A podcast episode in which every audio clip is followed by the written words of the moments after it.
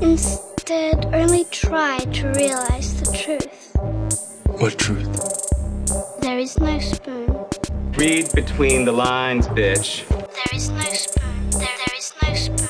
Bitch. Fasten your seatbelts. It's going to be a bumpy night. Bumpy night.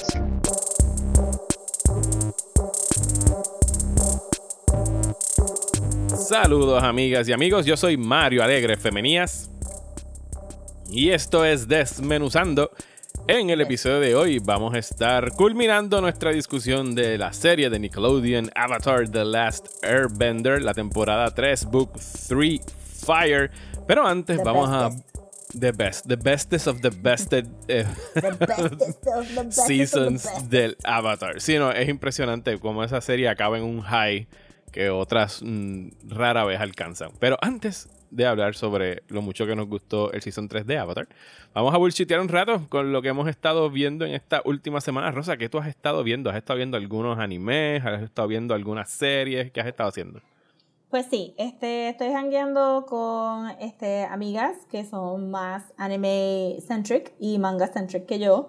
Y pues la pandemia ha, ha, forzado a abrir nuestro horizonte un poco, ¿verdad? Y este, explorar cosas nuevas. Pues sí, estoy viendo, a pesar de que tenía otro anime ya empezado, by the way. El de... y a pesar de que estoy pagando HBO el del Max, manga. yo lo estoy viendo. Ajá, el de Ajá. este, Keep Your Hands Off. Este, decidí darle break a dos que están en Netflix y el primero que vi fue uno que se llama Megalobox. Ah, yo sé cuál es. El del boxeador. Sí, Ujú. lo han empujado bastante. Sí, sí, sí. O sea, cada rato me sale sale la- mucho como que, ajá. Sí, la- el algoritmo ese- está haciendo su trabajo. Sí, full, full. Actually, así mismito fue que lo descubrimos porque a Tania, out a Tania, este, le- el algoritmo le invitó a ver este, este anime.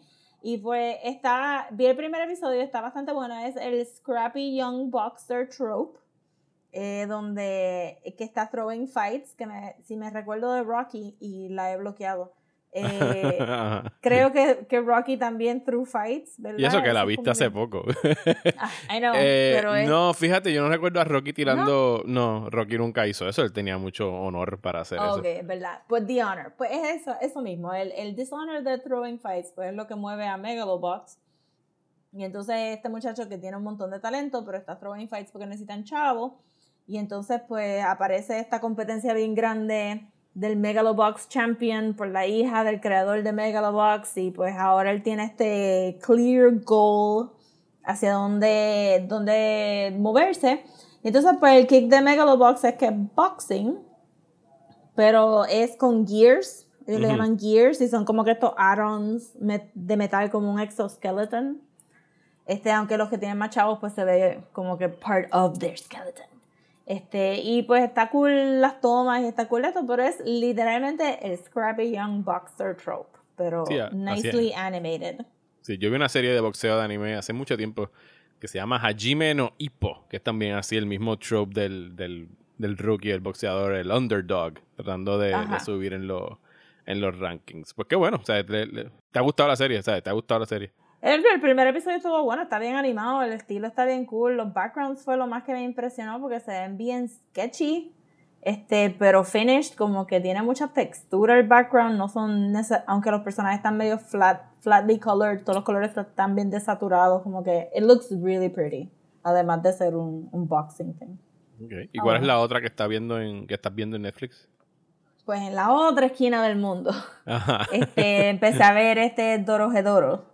Ok, sí, yo empecé a ver esa también, vi el primer episodio. Está el garete. It's like, woo. este, creo que, porque me habían tratado de, Ivia me trató de explicar de qué era, so, estaba media preparada, pero no estaba preparada para un opening sequence con la muchacha haciendo, este, dumplings o, o lo que fuera, y este, tan frenético y está como que, como empieza, empieza right in the thick of it, so yo pensé que había brincado una escena y todo eso, tuve que Ajá. parar y ver como que, oh no, está empezando, está empezando. Este es el segundo episodio, Eh. me brinqué algo. sí, full. So, tuve que, eh, nada, es este mundo donde hay unas castas este, de sorceresses que visitan este otro mundo que es en, en un underground. Puede que sea nuestra realidad, puede que no, donde entonces practican este morphing spells con los seres humanos que hay ahí. So, hay mucha gente que está caminando con cabezas de insectos o este que son half animals, half humans y pues nuestro eh, nuestro personaje principal perdió la memoria después de su encounter con un practicing sorcerer y tiene la cabecita de un reptil, pero se llama caimán, which I found adorable. que se llame caimán y este tenga la, la, la cabecita de un reptil y pues entonces cuando él su, su thing es buscar el sorcerer que lo convirtió a esto so that- porque parece que son como los vampiros si matas a un sorcerer todos los spells se desvanecen Ok. este, pues entonces él está buscando el sorcerer que lo cambió a él para matarlo, para que se le vaya la cabeza de Caimán. So, él, él le muerde la cabeza a la gente y desde su garganta sale otra cabeza que mira a la gente y dice not it o this isn't the one. Y entonces, pero él no sabe qué es esa cosa que él tiene adentro, que es la cabeza que él tiene adentro. Y es como que súper diferente a Megalobox y era como un whiplash ahí de haber visto las dos cosas a la misma vez y era como que anda. Pero los colores de Dorohedoro son más. Es más horror. Dorohedoro es más gory, es más horror. Este, pero también tiene como que dark humor. Se supone que sea funny, fue lo que yo pensé. ¿Y has visto más episodios además del primero? No solamente vi los primeros, dije, voy a hacerlo todas las noches, como Mario, que hizo su Ajá, propio hizo Tsunami mi Blog. animation blog. Ajá, y al otro día estaba passed out y no pude ver. no pude ver nada. Eso es antes, cuando teníamos la edad para poder soportar el Tsunami blog Yes. a las 12 de la noche. Ahora yo empiezo a leer una oración con subtítulos a las 12 de la noche y es como que cinco minutos después. I'm gone. Sí, yo no sé qué es, pero a mí ver cosas con subtítulos tarde en la noche puede ser la cosa más entretenida del mundo. A mí me pone a dormir tener que estar leyendo subtítulos. Así que si algún momento padezco de insomnio, sé que lo que tengo que hacer es paquiti, poner una película extranjera y, y ponerle los subtítulos y se acabó.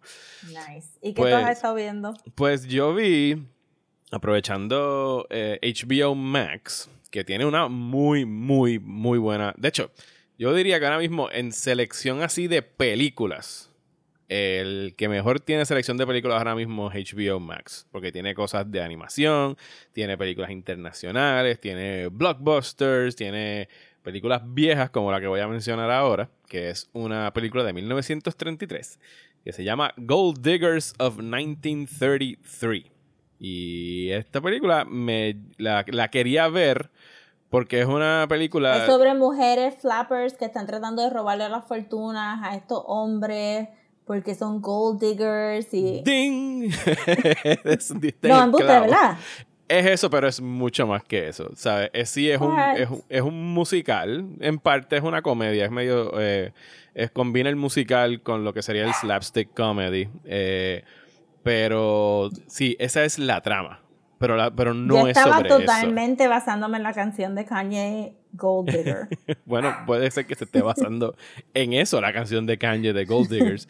La quería ver porque es un, es un pre-code movie. Y pre-code significa que el Hays Code, que es este código que pusieron desde 1933 o 34 y que duró hasta casi los años 50, aunque ya a medida que iban pasando los años le, le pichaban por completo y la gente empezó a ignorarlo. Pero era un código que pues empezaba a reglamentar el cine y te decía lo que podías o no podías poner. O sea que hay un periodo bien breve entre 1930 y 1933 que Hollywood se podía decir que estaba al garete, que ponían lo que fuese. Y en esta película, que es de 1933, pues trata acerca de estas mujeres que viven y dependen de estos shows de Broadway donde tienen que, pues, ya tú sabes, falditas cortas, poca ropa, eh, song and dance, etcétera, etcétera. Sí, exacto. Pero estamos recién todavía en la Gran Depresión, o más o menos en los últimos años de la Gran Depresión, y están cerrando todos los teatros en Nueva York, y entonces no consiguen empleo, y es sobre, las, las protagonistas son cuatro mujeres en realidad, y que para 1933 son, o sea, female-led movies, ¿sabes? Ellas son las protagonistas de la película, y están muy bien escritas, eh, muy graciosas las cuatro, están muy, muy duras en, en- en- en la actuación. Eh, y trata sobre sí, sobre hombres que las ven a ellas como gold diggers, ¿sabes? Los millonarios que se dicen, nunca te juntes con una mujer del teatro porque todas esas son que están por ahí buscando chavos y lo que son, son unos parásitos, etcétera, etcétera. Y ellas pues toman a dos de estos tipos y le, pues, les dan una lección. Dan un Oh. taste of their own medicine. O sea que no es. Sí es. O sea, tú dijiste la trama al dedillo. pero. O sea, pero tiene. O sea, eh, hay un twist en ella que es, es, de la- es desde las perspectivas de ella, no de los otros. Eh, no de los ¿Y hombres. cómo tú llegaste a saber de esta película? Porque usualmente esto... Hay tantas películas de Hollywood que se pierden en el shuffle Ujú, ujú. de... Bueno, esta yo la tenía en mi watch list hace tiempo, porque tengo una lista de películas de ese periodo, del pre-code, que siempre he querido ver y aproveché que la pusieron en HBO. Hay otra que estaba relacionada a una que tienen en uno de los sliding menus en HBO Max que dicen eh, Hollywood Musicals, y hay una que se llama Footlight Parade, que también es del 32, pero esa ya más, ¿sabes? Straight, ¿sabes? Un musical, un song and dance number, etcétera, etcétera. Pero esta, ¿sabes? Tiene un número musical a mitad de película que se llama Petting in the Park, que es sobre ir a Central Park y toquetearse y grajearse y hacerse cosas en 1933. O sea, es What? bien fresco. Eh, hay o sea, las mujeres cogen y le- hay como que una, una pantalla que ponen donde están ellas cambiándose de ropa en el escenario, entonces están haciendo medio striptease en cámara, pero obviamente lo que se ven es la silueta de ellas. Y eso era como que, Dios mío, en el 33 esto verlo en el cine, con razón pusieron el Hays Code, la gente tiene que haber estado escandalizada. pero, pero que en realidad la trama y de la manera que está escrito el libreto, sí hay como que, hay un, hay un encabronamiento detrás de las palabras que estas mujeres dicen, porque sí es una comedia y están divirtiendo a la gente, pero están bien molestas con cómo han sido abandonados por, por el gobierno durante esta crisis económica de, de la, de la Gran Depresión y concluye con un número que no lo voy a chotear aquí para que la vean, pero que es como que después de hora y media de estarte riendo y vacilando con ellas, el último número musical que tiran es como que un punch in the gut, que es como que, holy shit, ¿sabes? Se- se- de verdad que querían como que subrayar, yeah, you had your fun, pero esto es lo que de verdad queremos decir con esta película. Y está bien buena, de verdad que véanla, porque hay mucho, si encuentro alguna otra joyita por ahí así en, en HBO Max, se lo voy a decir porque tienen par de películas de esas viejas muy buenas para ver. Llama- cool, sí, su- suena super awesome. Gold Diggers of 1933. Hay una que vino después que es Gold. Diggers of 1935, pero esa no la he visto. No sé si es, no sé, esa- esta es la más famosa. Maybe es como 2010. Ajá. Just add a number. It's fine, Tíralo. it's fine. ¿Qué más has estado viendo? Eh, pues empecé a ver Supergirl season. ¿Cuál season? El último season. El último season. Este, que es el season donde pasa este Crisis on, este, Crisis on Infinite Earths. Ajá. Y que, que está bajando un poco de, del peak que fue ese Supergirl versus the alt-right.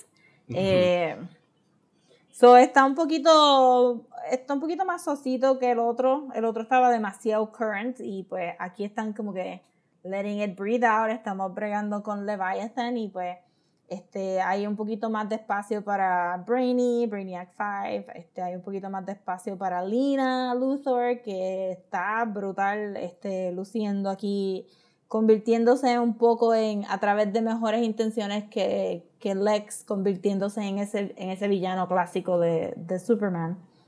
Entonces estoy bien curiosa. Anoche llegué al. Anoche llegué al, al episodio pre-crisis y este, pues estoy curiosa de cuál va a ser su episodio post-crisis, porque el de Black Lightning estuvo pretty good. Y, y quiero ver qué es lo que va a pasar ahora con Lina. eh, y cómo van a set up la serie nueva de Superman y Lois Lane, porque, porque tienen que verla set up al final de este season. So, estoy bien contenta. Estos shows siempre son sólidos. Y estoy como que bien pompeada para ver, para terminar este, para empezar Legends, para por fin ver Batwoman, para entonces este, terminar con Flash.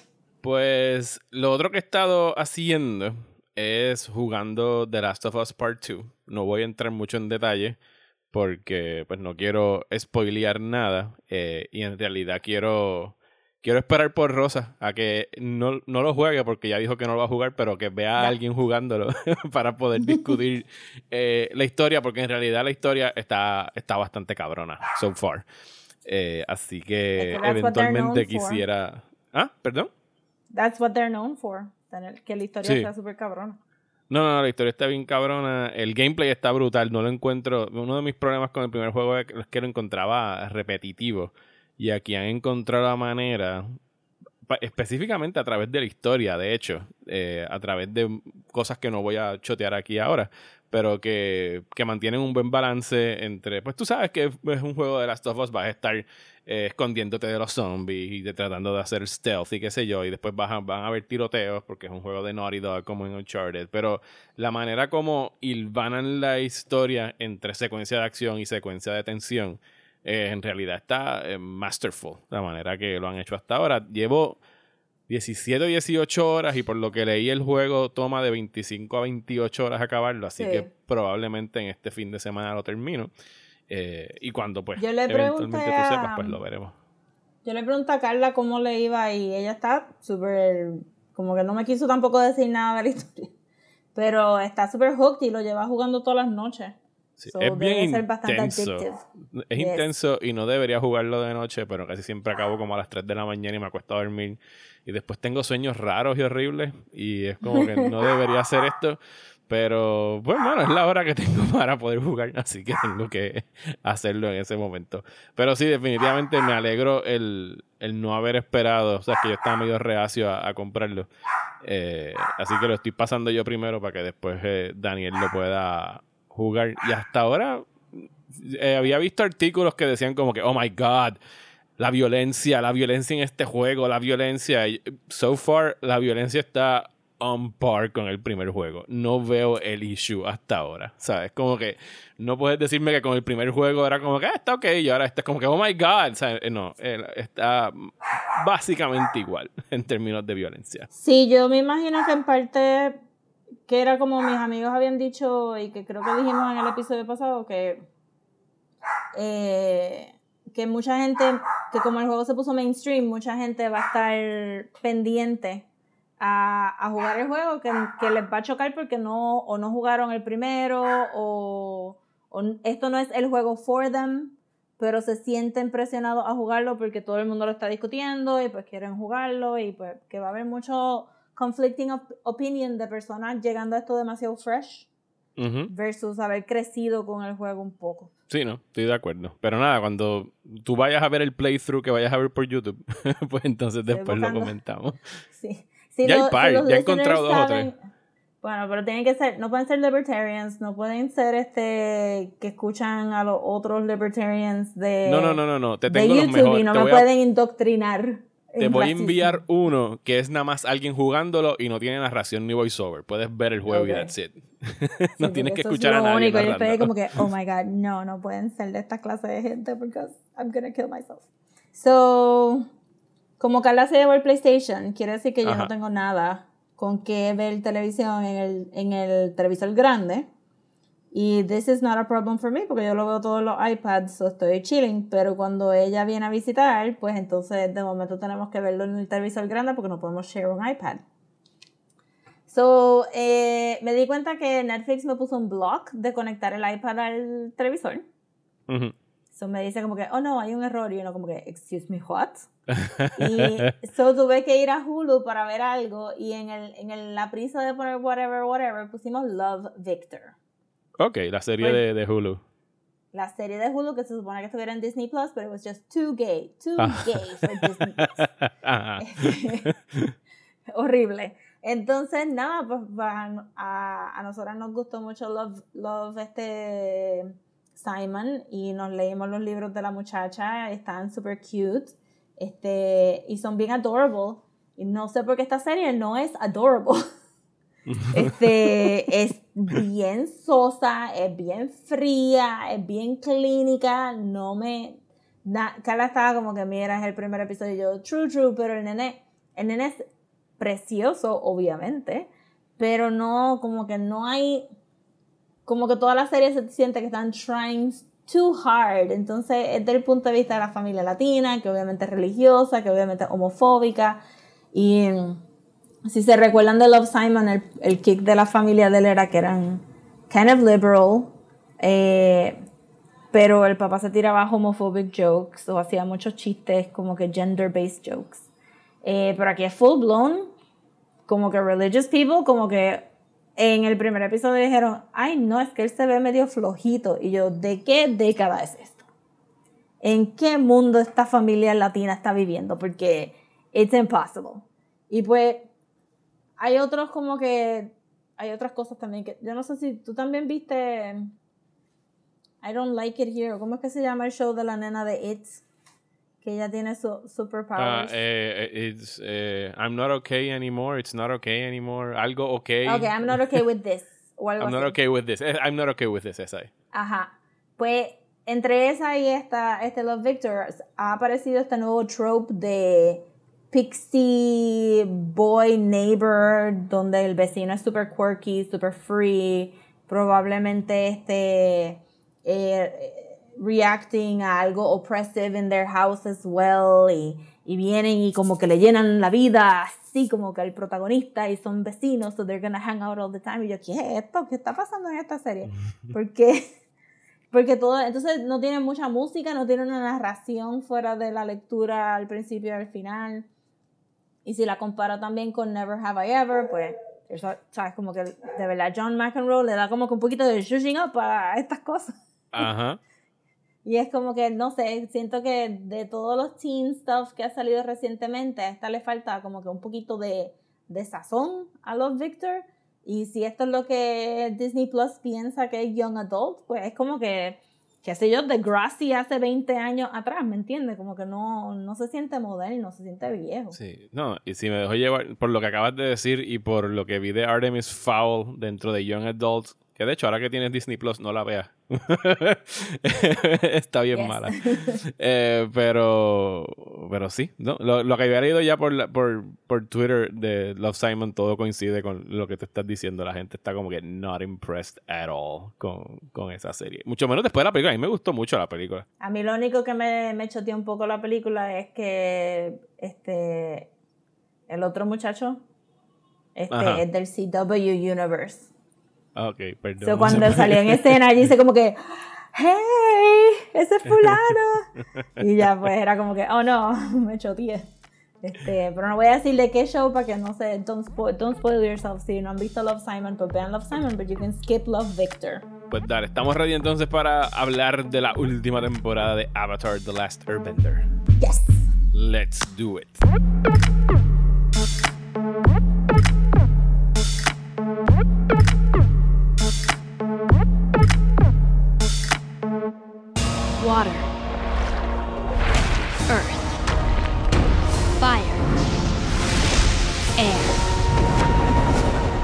Ago, the four nations lived together in harmony.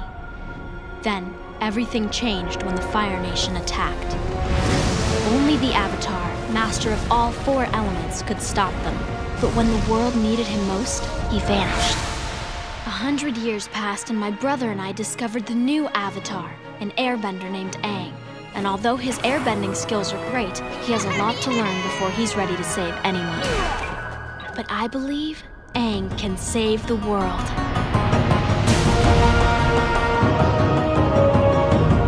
Llegó el momento de hablar de la temporada 3 de Avatar The Last Airbender Book 3 Fire. La Yes. temporada que yo finalmente después de 12 años vi. Sí, yo no vi el final de esta serie cuando. No sé cómo te aguantaste tanto tiempo. En realidad, sí, no, en realidad yo tampoco sé, porque no es como que no estuvo disponible en Amazon por mucho tiempo y ha estado dando vueltas por ahí. Pero coincidió con un buen momento porque tuve el chance de verla con Daniel y estábamos como... Y, y tuvimos que hacer como que transar, porque él va a una velocidad que yo no voy y un día yo me la adelanté a él y fue como que, ok, vamos a verlo al ritmo que nos dé la gana y los últimos cuatro episodios, que son los de Saucin's Comet, pues entonces esos nos sentamos a verlos porque es como una película de hora y media. Así que eso fue lo que Yeah. ocurrió ayer, cuando finalmente vimos los últimos cuatro episodios de The Last Airbender. Y, mano, que serie más cabrona. no puedo decirlo de otra forma.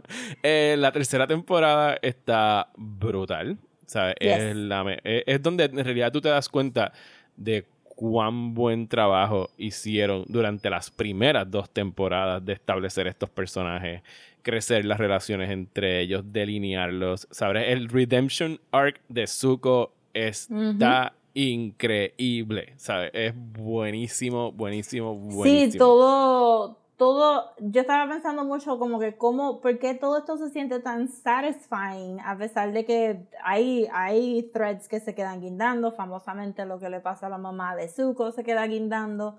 Oye, pero tú me Este, dijiste que se quedaba guindando, pero yo no sabía que se quedaba tan guindando Sí, de- de- al sí. punto de que, wait, what? O sea, lo vas a dejar ahí en esa pregunta solamente Sí. ahí, ya, open. Que buscar un cómic para saber qué fue lo que ¿No pasó. te recuerdas en, en Legend of Korra cuando Katara aparece más tarde en los seasons y. Gamora le dice como que, oh, I've, I've, I've, I've been reading about your adventures and I want to know. Y la nena, la hermanita chiquita le interrumpe y no le cuentan nunca la historia de lo que pasó de la No. mamá de no Es que- me acuerdo de eso, pero sí.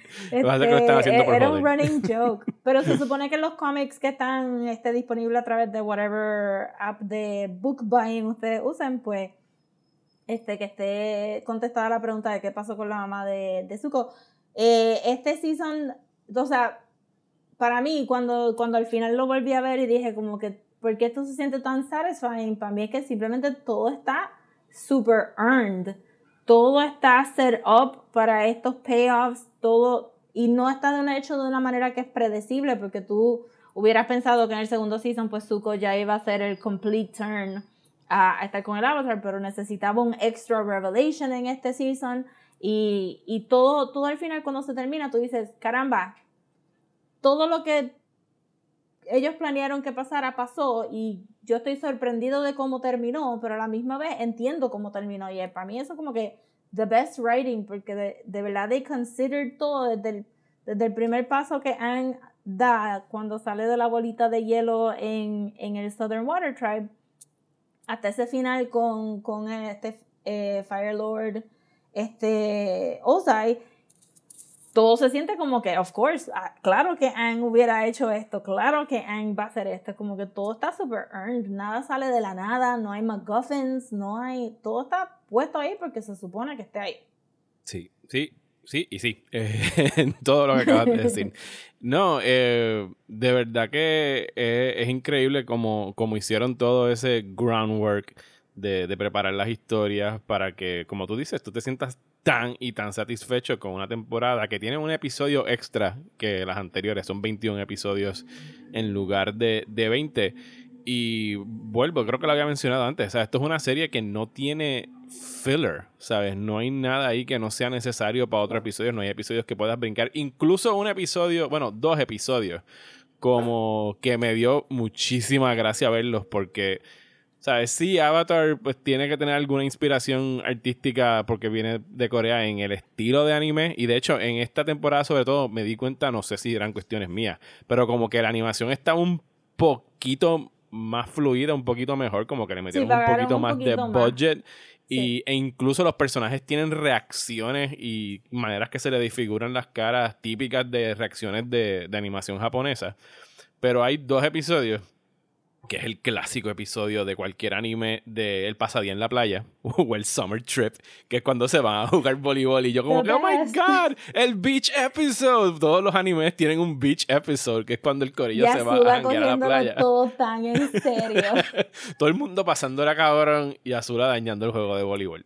Eh, Y, y el otro es. awkward. Ajá. Y el otro es el, el último episodio antes de llegar al, al- a los cuatro finales, que es el, el recap episode de todo Avatar, pero que lo hacen a través de una obra de teatro. Súper gracioso. ¿Sabes?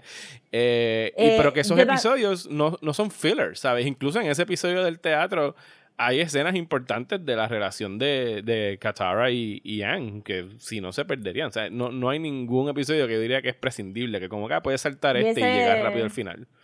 Ese es el más fanservice y también porque, porque tocan de la idea de, de cómo, o sea, realmente es super deep, porque en ese episodio estás viendo cómo el Fire Nation, eh, cómo, cómo tú ves la historia que tú has visto desde el punto de vista de Aang, desde el punto de vista del Fire Nation.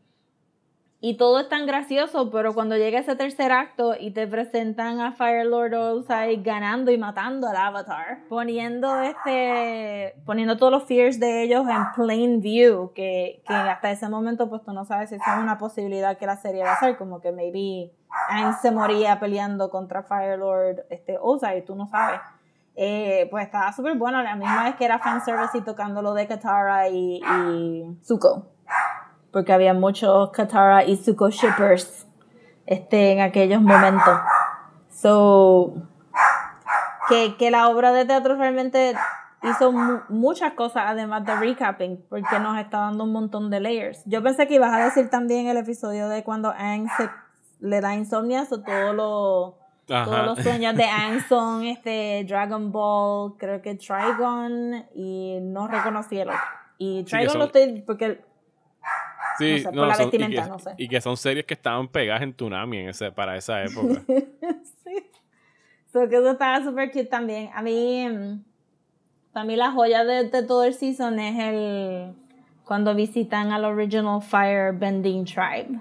Que se supone ah, que sean como mayas y aztecas. encantar ese episodio. Ese es mi favorito. para mí ese, ese y The Tales from Basing State son los peaks porque todos dos seasons están diciendo que, que Fire es destructive, que Fire es out of control, es chaos y hasta, hasta el mismo Zuko perdiendo su mojo y no pudiendo firebend porque ya no puede access un inner rage que mueve a todos los Firelords que te explica a Azula all over the place sin que ella esté en el episodio tú estás entendiendo a Azula. Y entonces ellos ir allá y es como que medio azteca maya pero entonces cuando están bailando con los dragones Mario yo no puedo yo tengo que llorar porque es tan bello como que uno que ya tiene como que un soft hard contra, a favor de los dragones, porque a mí no me gustan las películas que maten dragones ni que lo abusan. A mí me da mucho estrés How to Train Your Dragon cuando Toothless está pasándola difícil. No puedo bregar. Y entonces tú escuchas que si mataron a todos los dragones for sport y tú estás como que estos cabrones y de momento Dicen, sí, por eso es que le dicen a los dragons, algunos firebenders, y tú estás como que, pero Uncle Iroh es el Dragon of the West, ¿cómo va a ser que Uncle Iroh haya matado un dragón? No, él guardó el secreto. Él guardó el secreto porque Uncle Iroh. y entonces cuando, cuando le dan la llamita a Aang en la mano y dice, y él dice, oh, it's like a little heartbeat, porque fire is life. Y uno está ahí como que, this is so beautiful. Sí, no, y no solo eso, sino que te presentan que era, era esta cosa, esta, este poder de, de, unos indígenas que obviamente vinieron los colonizadores y lo corrompieron y lo utilizaron para ellos. Como que sí, we know, sabemos todo esto, por supuesto, que esto era algo bueno de gente pacífica que lo estaba usando para el bien y vinieron todos estos cabrones y lo, lo destruyeron y lo usaron para el mal y eso. Y por eso es que él se pone tan duro como un como un firebender, Zuko, después de esto, Yang. Y, y te explica cómo ellos, cómo pudo entrenarlo tan rápido, porque era algo que estaba en el, en el core de, de ambos, específicamente de, de Ang, que, porque en realidad el training de él con el Fire es bien, bien breve antes de tener que enfrentarse a, al Fire Lord. Sí, y al final del día no vino el caso tampoco, este... No, apenas no accesa, sí, no, exacto, Ang no accesa el poder del cometa de Sousen porque no es como han este, explotar ese, e, ese advantage versus que todos los este Fire Nation este o Fire Lord Ozai pues sí estaba esperando tener ese advantage y destruir a medio mundo con el cometa de Sousen pero Aang no es así. He doesn't roll like that. Él él él actually para mí como que para un nene chiquito viendo esta serie y aprendiendo might doesn't make right y tú tener este nene súper espiritual hablándote de chakras y hablándote de todas estas cosas y diciéndote being resourceful y being clever y resolviendo el problema para el beneficio de, de personas sin perder quién tú eres es Ang. Y eso es un super valuable teaching tool para, para nenes, especialmente empatizar con sus bullies o no, no necesitar, no necesitar recurrir a la violencia para resolver un problema. Eso es amazing. I love the series so much. Y, por el lado de Zuko, el hecho de que a mí me, me, encantó el hecho de que al final de la segunda temporada he stays bad. O sea, que él regresa a lo que él quiere porque él piensa que lo que él necesita es la aceptación y la aprobación de, de su papá. Y en esta temporada, de la manera que yo no sé si fue eh, ya que lo tenían planeado en la historia o si fue en una reacción a la muerte de Mako, que durante esa primera mitad de la temporada las palabras que dice el nuevo actor y el, nuevo Uncle Iroh son, son mínimas. En realidad está la mayoría del tiempo en prisión en una celda. Pero que el silent treatment que le da Iroh a, a, Zuko, con el que él no puede lidiar, porque Iroh es su papá, es el, el padre que nunca tuvo y el amor que nunca tuvo. Y cuando por fin él tiene esa reunión con Iroh, yo, I, lost it, ¿sabes? Cuando, sí, brutal, él viene, él se arrodilla frente a él a pedirle perdón y, y Iroh nada más lo abraza y, y, empieza a llorar y es como que yo pensé que no me ibas a perdonar y como que, no cabrón, esto es todo, this is what I wanted, ¿sabes? Tú no entiendes. o sea, mi, mi mayor miedo es que te hubiese perdido otra vez a esos caminos y que no hubieses visto lo que lo que él sí veía en él y lo veía todo, todo el tiempo. Versus, pues, Azula, que, chacho, mano, ella sí que se va way over the top en esos últimos episodios. Way over the Ahí es que te digo que la animación está buenísima. O sea, la manera que dibujan a Azula con esta cara de demente. O sea, esos últimos cuatro episodios de animación está salvaje. Yes, porque también, eh, en parte, y, y, aquí donde regresamos a compararlo, for, yo voy a comparar todas estas cosas con Star Wars, este, porque realmente es inevitable. este, es inevitable, Este, y voy a compararlo ya mismo con Shira también, pero primero con Star Wars, y siento que la manera que ellos hacen el Revelation de que Zuko está conflicted porque él tiene, él está ligado a este Avatar Roku y a Fire Lord, este, Azuman, este, el mejor amigo, sí, abuelo. Sí, el, el, el, abuelo.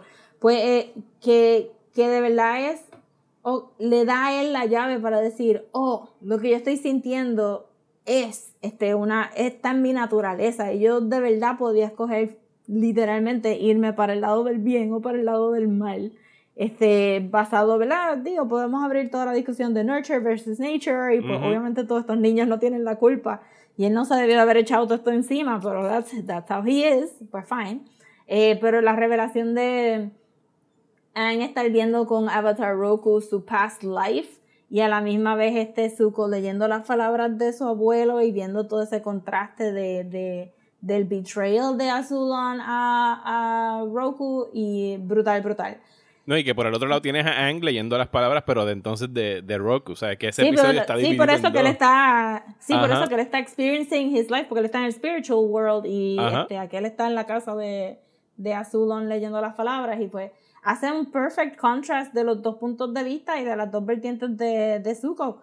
Entonces, con, en términos de Azuda, pues a pesar de que realmente no vimos muchas cosas desde el punto de vista de ella, porque la serie está stretched as it is por encima de muchos personajes, pues tú tienes ese sentido de que ella sí tiene este deseo de, de, llegar a la cima, que tuvo que, que, work harder at it, porque si el papá está, si Firelord Ozai está ignorando a, a Zuko, que es su, de, su próximo en línea, pues uno pensaría que Azula siente que ya no tiene lugar ni espacio en este, a menos que ella saque, este, no lo mata, pero lo manipula y lo manipula y lo manipula hasta que, hasta que entonces tampoco tener el amor de tu mamá.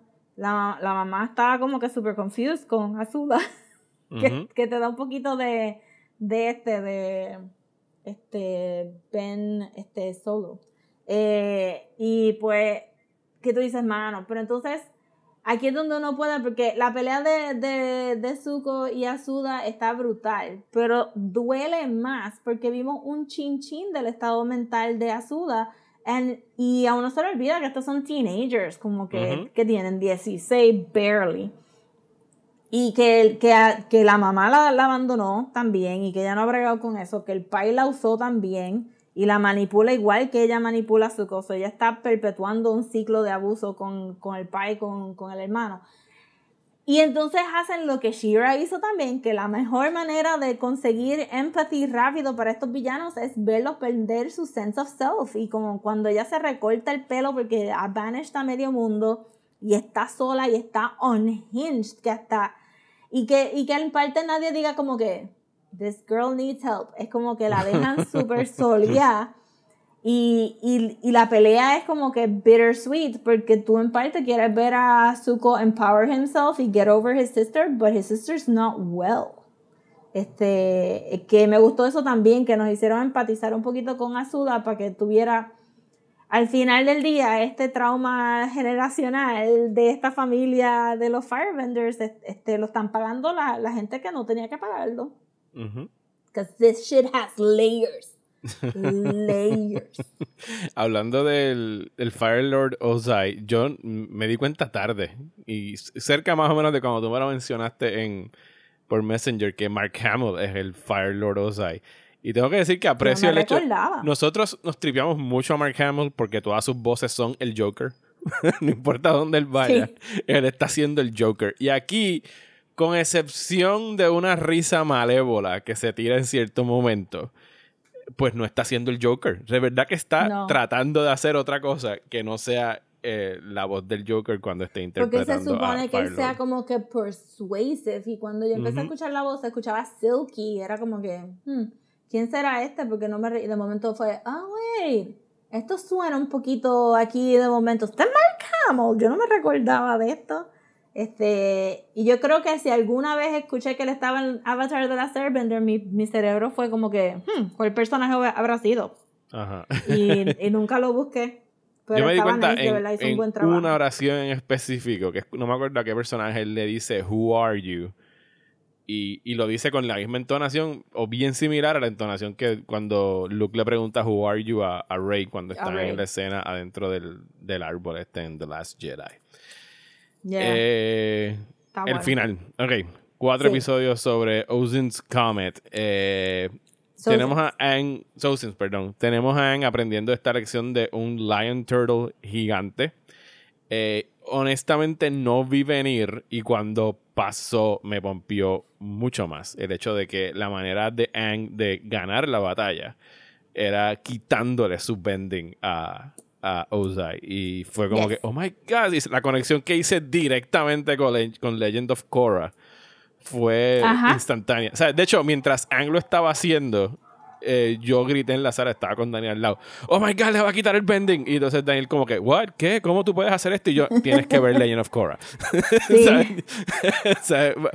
creo que incluso para mí funcionó mejor el que ya yo tenía ese conocimiento de Legend of Korra y llevármelo aquí de sorpresa, porque eso es algo que no se había visto en esta serie en el momento cuando se estuvo transmitiendo. Era como. porque la, la mejor manera de resolver el conflicto siendo non-violent es como que, ok, tu, tu source of power es tu firebending, pues ahora tú eres un regular person with some sort of colonialist aspirations, pero no tienes el poder para. Pa, good luck. yeah, good luck. Y me gustó mucho eso de, porque también desde el principio de la serie nos estaban inculcando de cómo es que se visita el spiritual world. Y Aang no estaba en el spiritual world, pero está este giant lion turtle, este, le, le partió, le, ¿verdad? Le, le, le, da este gift, este último boon, pero no se siente como un MacGuffin, como dije al principio. Es, sí, no es un Deus Ex Máquina. Ajá, es algo que, que pasa y Aang investiga y pues, pues porque Anne está preguntándole a todos, como que qué se supone que yo haga, cómo yo no me mundo, pierdo a mí mismo. Mátalo, todos los avatars, mátalo. mátalo. este Kyoshi ahí como que, loco, mátalo. Do what I did, just get it out of the way. Este, y Anne no es así, pues este, la mejor, y, y que lo dejaran hasta para lo último, último, último, eh, estuvo súper, súper nice. No, y que es eh, importante que él es el que tiene, él es el que tiene que descifrar el mensaje de la tortuga. Nadie viene a descifrárselo a él, sino que él tiene que, a través de la acción y del dilema que estaba atravesando, llegar a esa conclusión. Brutal. Y, te da mucho de cuánto han madurado, este, pero se queda true to himself, igual que Zuko maduró, but he stays true to himself. Y creo que, que, que todo el mundo, especialmente, eh, eh, Katara tiene un poquito de, de, un, de un journey diferente, pero I appreciate it anyway, porque eh, con el bloodbending. de, de, hecho, hemos hablado del bloodbending. sí, tenemos que hablar de That episode's dark. ¿Sabes? Cuando tú ves el bloodbending por primera vez es como que, holy shit. es que era, era el creepiness que le faltaba, porque, porque ya la habíamos visto a ella realizar que podía hacer bending con el sudor de, de, la frente de ella cuando estaban en Basing Say. Eh, so era algo que se necesitaba, se necesitaba como que acknowledge de que las personas son X por ciento llenas de agua y why wouldn't you bend them? Pero la manera que lo hicieron, it's, era como una mini peliculita de horror en el mismo medio del tercer season and it was so good. Eh, Sí, no, no, y yo tuve entonces esa como- discusión con, con Daniel de como que, bueno, el cuerpo humano es 60% agua. Técnicamente, Katara podría estar explotando a todo el mundo con un flick of her finger y sacándole el agua. Pero entonces está brutal porque te dan, porque como tú dices, no hay filler episodes, pero hay como que reprieve episodes donde la trama, la trama principal coge un break eh, y te dan extra world building y lo de blunt ending está brutal. Pero entonces cuando, cuando Zuko le da entonces la oportunidad a Katara de, de este de enact vengeance por la muerte de su mamá y pues sabemos ahora que la mamá estaba protegiéndola a ella como the last waterbender del Southern Water Tribe. Eh, esa escena cuando Katara por fin ve a la persona que mató a su mamá y ella para la fucking lluvia en el, en, en el aire. De, de dagas de Eso hielo. es, ajá, cinematic as fuck esa escena. Es como que, y, y Katara no necesita usar bloodbending, lo usa un poquito, pero no necesita usar bloodbending, pero ella Ujú. tampoco está ahí como que super squeamish de, bueno, tengo este poder, no lo voy a usar, pero tampoco me va a dar super asco este poder, como que I'll use it when I have to, pero cuando ella para la lluvia y uno está ahí como que, yes girl, kill him dead, kill him dead because he killed your mom. Y no lo hace dándote un poquito de foreshadowing de también cómo Aang va a resolver entonces el, el. El problema, De verdad, el ujú. journey de Qatar está bien bueno. No, el journey de todo el mundo. Incluso eh, Zuko es un per- todo, el- mundo crece en esta serie. Quizás quien tú dirías, yo pensaría que se quedaba un poquito guindando Stuff, porque Toph llega Pero, a mitad de la sí. serie, pero aún así, ¿sabes? No. ah, Y o sea, Toph lo usan mucho de Comic Relief también. Sí, ella tiene su. Yo también quiero salir con Zuko porque este. Yo Ya todo el mundo- ya- sobre mí misma. No, a mí me gustó que el comentario de ella es como que ya todos ustedes tuvieron su journey con Zuko, ahora yo me lo voy a llevar a Ahora él. quiero. Foreshadowing muchas cosas porque el personaje de Toph, para las personas que todavía no han visto Legend of Korra, eh, lo, lo they develop it Ujú. este, mucho. eh, pero ella claramente es polyamorous y se nota desde ahora. Y cuando tú lo ves en Legend of Korra, como tú no estabas pensando de estos personajes de esta manera, de momento era como que, wow, Toph tuvo como que un montón de lovers porque todas las hijas son de país diferentes. Y es como que, Ajá. oh yeah, she was like that in Avatar The Last Airbender. Con. It was all there from the beginning.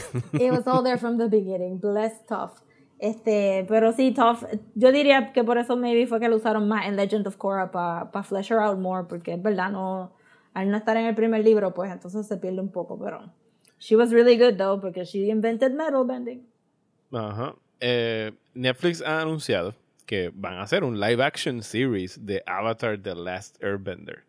Yes. ¿Tú crees, sea, te sientes esperanzada con la idea de ver esto en live action hecho bien? Yo sé que tú no has visto el desastre de M. Night Shyamalan, que podríamos verlo en algún momento, pero, pero, ¿sabes? No han anunciado cast, no han anunciado eh, director, no han anunciado ni siquiera fecha. Eso fue un post que salió el año pasado, hace más de un año yo creo que salió ese post originalmente. Yo no pienso que tengo un par de esperanza porque a pesar de que los lo anime to live action stuff que han hecho no han sido súper buenos este, y no han sido eh, accurate según en los fandoms que he visto, porque viste, yo nunca había visto Death Note, el Ujú. manga ni el anime, y pues vi la película y was okay, it was crap, pero it was just okay crap.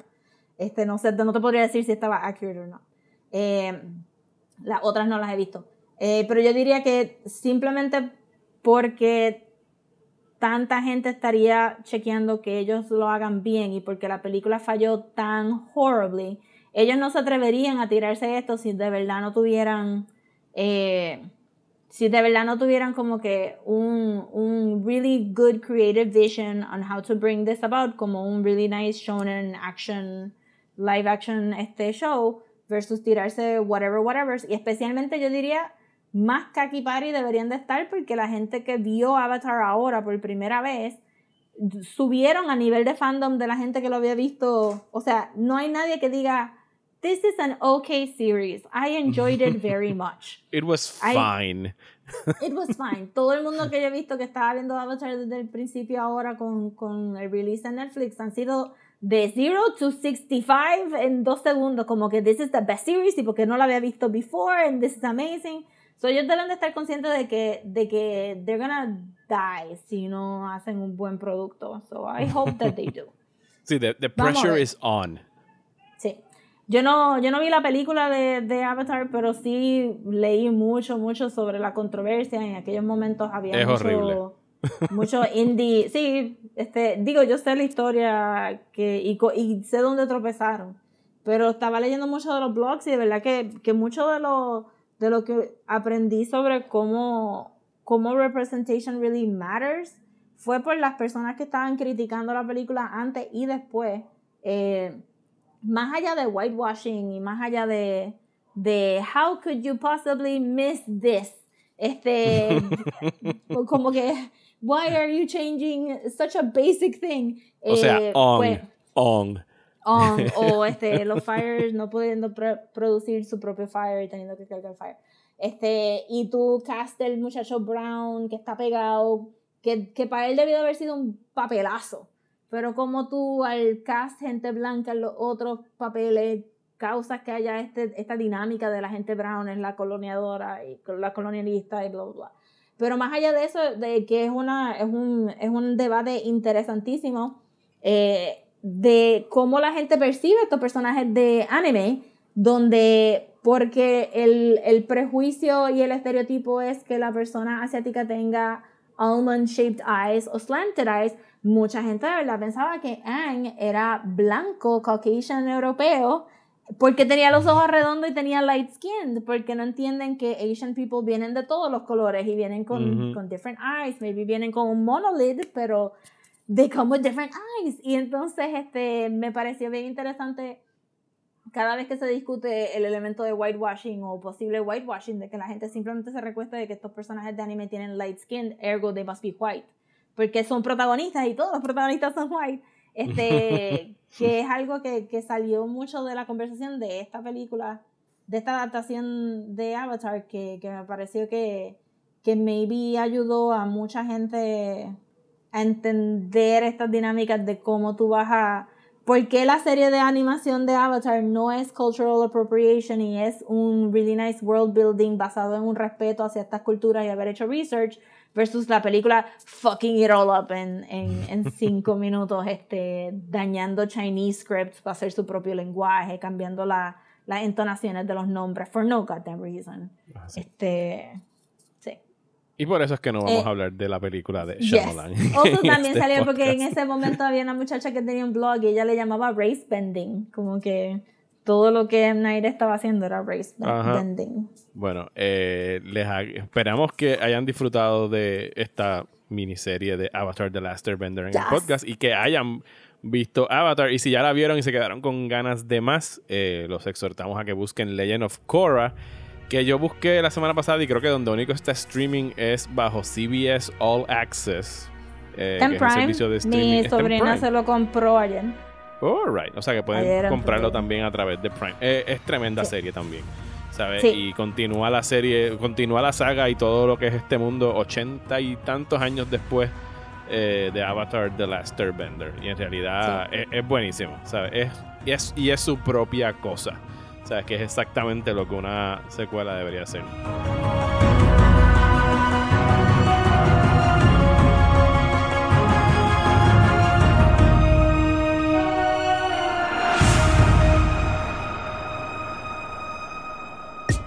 ¿Estás bien cansado de los programas de política aburridos? Pues trata Radio Independencia, un podcast de política, derecho y todo lo que se nos ocurra desde el independentismo boricua, donde Andrés González y Adriana Gutiérrez discuten temas de actualidad y temas históricos con algunas de las figuras más importantes del independentismo y la izquierda puertorriqueña. Suscríbete a Radio Independencia en tu aplicación de podcast favorita y en nuestro canal de YouTube.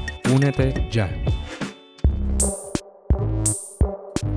Y hasta aquí este episodio de Desmenuzando. Muchísimas gracias por escucharnos. Muchísimas gracias a ti, como siempre, Rosa, por compartir Yeah. aquí conmigo en el podcast. Y muchísimas gracias a ustedes nuevamente por escucharnos y específicamente a los que nos apoyan a través de la página de Patreon en patreon.com slash desmenuzando, donde se pueden suscribir y apoyarnos económicamente desde un dólar al mes y hasta cinco dólares, lo que les daría acceso a tener dos episodios adicionales al mes. Que pues ahora estamos acabando en julio, perdón, acabando en junio. Estamos, hicimos animación, hicimos The Secret of Nim, que estamos haciendo el Retro Movie Summer.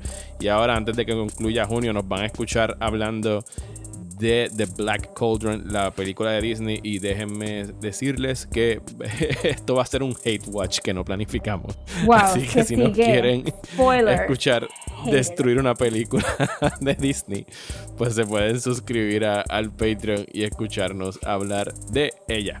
Entonces, ¿qué es lo que tenemos para Julio Rosa? Ajá. Ok, pero para julio en Patreon, porque estábamos en ese flow, Yes. este, vamos a estar hablando de Labyrinth y The Neverending Story. Yes. Tenemos 80s So, Fantasy. We keep the summer rolling. Yes, we're keeping it rolling. Y creo que esas películas ambas están en Amazon eh, o en HBO. Creo que están en HBO Max Neverending Story. Están en streaming, de eso estoy seguro que en algún lado están en streaming. Así que vayan y pongan el título en Google, le ponen streaming al final en el search y les va a decir dónde la, dónde la pueden ver. Eh, pero entonces sí, en julio. ¿Qué tenemos en julio para el main podcast, Rosa?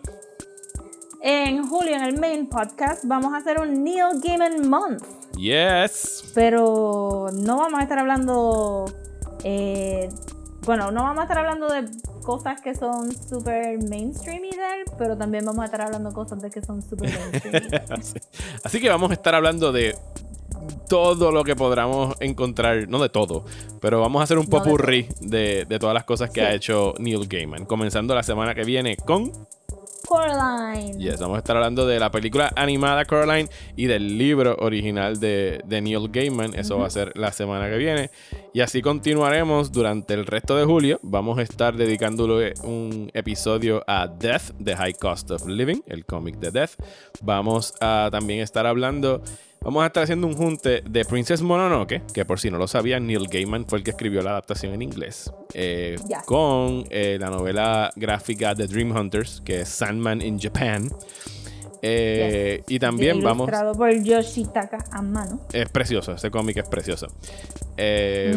Entonces vamos a estar releyendo The Ocean at the End of the Lane, que The es best. una, es una novela, porque ese libro son como 200 páginas, si no menos, de, de Sí, Neil un short Gaiman. novel, novela. Que para Rosy y para mí es nuestro libro favorito de Neil Gaiman, así que lo vamos a estar discutiendo aquí en la penúltima semana de julio. Y entonces la última, el 15 de este mes, sale el audiobook, el audio play, como le quieran decir, de Sandman, con un elenco de tres pares. Así que vamos a estar eh, reseñándola al final de julio. Vamos entonces a hablar de, de qué fue lo que hicieron en esa adaptación en audio. De los, creo que son los primeros dos volúmenes de Sandman lo que iban a estar adaptando en esas 10 horas de, de Que está bastante bueno. Yes. Sí. Así que sí, julio es Neil Gaiman Month aquí en Desmenuzando, así que pónganse a hacer sus asignaciones porque hay un par de cosas chéveres ahí para hablar. Rosa, ¿dónde nos pueden conseguir en las redes sociales? Nos puedes conseguir en Instagram como @desmenuzando, en Twitter y Facebook como @desmenuzandopod y si nos quieren mandar un email, nos pueden mandarlo al Gmail de desmenuzando el podcast gmail.com. A mí me consiguen como Mario Alegre en Twitter e Instagram. Y a mí me consiguen como @comics en Twitter, Instagram y Facebook. Muchísimas gracias por escucharnos y hasta la semana que viene en Desmenuzando.